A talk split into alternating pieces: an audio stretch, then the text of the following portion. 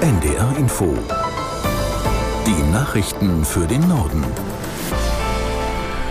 Um 6.30 Uhr mit Martin Wilhelmi. Das Sturmtief Soltan beeinträchtigt im Norden weiterhin den Zugverkehr. Außerdem ist die Feuerwehr zu zahlreichen Einsätzen gerufen worden. Aus der NDR Nachrichtenredaktion Petra Mittermeier. Vielerorts im Norden wurden Bäume entwurzelt und stürzten unter anderem auf Bahngleise. Laut Internetseite der Deutschen Bahn müssen Reisende wegen des Sturms auch heute auf vielen Strecken mit Verspätungen und Ausfällen rechnen, ausgerechnet an einem reisestarken Tag kurz vor Weihnachten. Teilweise könnten die Schäden auf den Strecken erst bei Tageslicht genau beurteilt werden, sagte ein Bahnsprecher. Auch einige Landstraßen sind wegen umgestürzter Bäume gesperrt. In Schleswig-Holstein wurden zwei Autofahrer schwer verletzt. Für die Nordseeküste, das Wesergebiet und das Hamburger Elbegebiet gilt eine Sturmflutwarnung. Der Fährverkehr zu vielen Nordseeinseln und in ganz Mecklenburg-Vorpommern ist eingestellt. An der Ostseeküste wurde die Fehmarnsundbrücke gesperrt.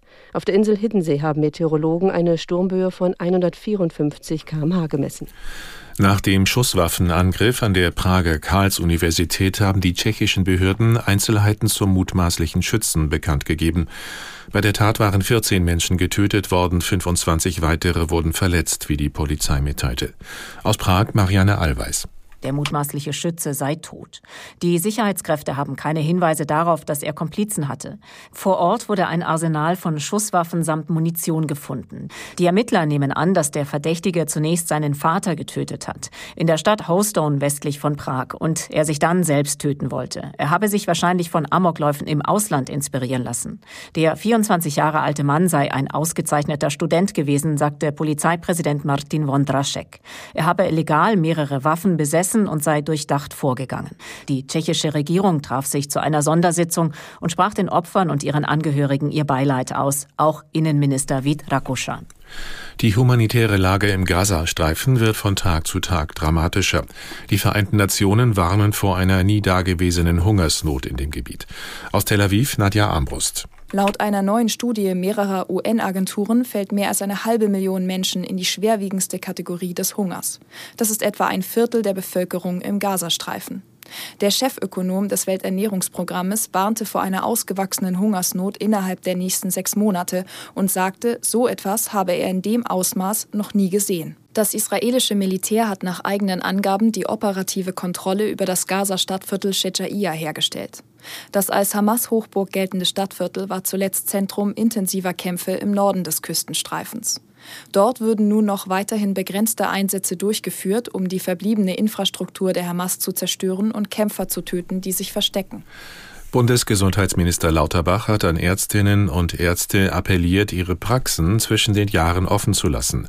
Er reagierte damit auf eine Ankündigung, dass tausende Praxen aus Protest gegen die, aus Protest gegen die Gesundheitspolitik geschlossen bleiben. Aus Berlin Philipp Eckstein. Bundesgesundheitsminister Lauterbach sagte dazu dem RBB, er habe Verständnis dafür, dass sich Ärzte für eine bessere Bezahlung einsetzen und auch gegen zu viel Bürokratie protestieren. Doch die Forderungen der Ärzteschaft seien bekannt, sagt Lauterbach, und an einer Lösung werde gearbeitet. Und deshalb habe er, so der SPD-Politiker, kein Verständnis für einen Streik. Gerade jetzt, wo so viele Menschen krank sind. Bereits vor einigen Tagen hatte Lauterbach für Januar einen Krisengipfel angekündigt. Ein solches Treffen hatten zuvor Hausärztinnen und Hausärzte gefordert. In diesem Jahr haben sich erneut mehr als eine Million Menschen an die Telefonseelsorge gewandt. Die Kriege im Nahen Osten und in der Ukraine, Einsamkeit und depressive Stimmungen waren am häufigsten Auslöser der Anrufe, wie die Telefonseelsorge in einer ersten Bilanz mitteilte. Eine abschließende Auswertung gebe es noch nicht. Die Zahl der Kontakte werde aber voraussichtlich ähnlich hoch sein wie 2022. Damals zählte die Telefonseelsorge bundesweit rund 1,2 Millionen Anrufe. Das thailändische Parlament hat mit großer Mehrheit für einen Gesetzentwurf zur gleichgeschlechtlichen Ehe gestimmt. Damit wäre Thailand das erste südostasiatische Land, das die Ehe für homosexuelle Paare einführt. Im Gesetzestext sollen die Worte Ehemann und Ehefrau durch Person ersetzt werden. Thailands Premierminister Tavisin sprach vom ersten Schritt eines Wandels. Allerdings muss der Senat noch zustimmen. Für den deutschen Film Das Lehrerzimmer steigen die Chancen auf eine Oscar-Nominierung. Der Film von Regisseur Ilka Chatak steht mit 15 anderen auf der sogenannten Shortlist in der Kategorie Bester internationaler Film, wie die US-Filmakademie bekannt gegeben hat. Aus San Francisco Nils Dams. Davon schaffen es fünf ins Finale um den Oscar. In Das Lehrerzimmer geht es um eine Lehrerin eines Gymnasiums, gespielt von Leonie Benisch. Sie versucht eine Diebstahlserie an ihrer Schule aufzuklären, was ziemlich aus dem Ruder läuft. Für Großbritannien ist The Zone of Interest am Start. Darin spielt die deutsche Schauspielerin Sandra Hüller, die Frau des Kommandeurs im Konzentrationslager Auschwitz, der von Christian Friedel dargestellt wird. Auch Perfect Days vom deutschen Regisseur Wim Wenders ist unter den letzten 15. Der Film tritt für Japan an. Die US-Filmakademie hat Shortlists für zehn der insgesamt 23 Kategorien veröffentlicht. Wer letztendlich nominiert wird, will sie im Januar bekannt geben.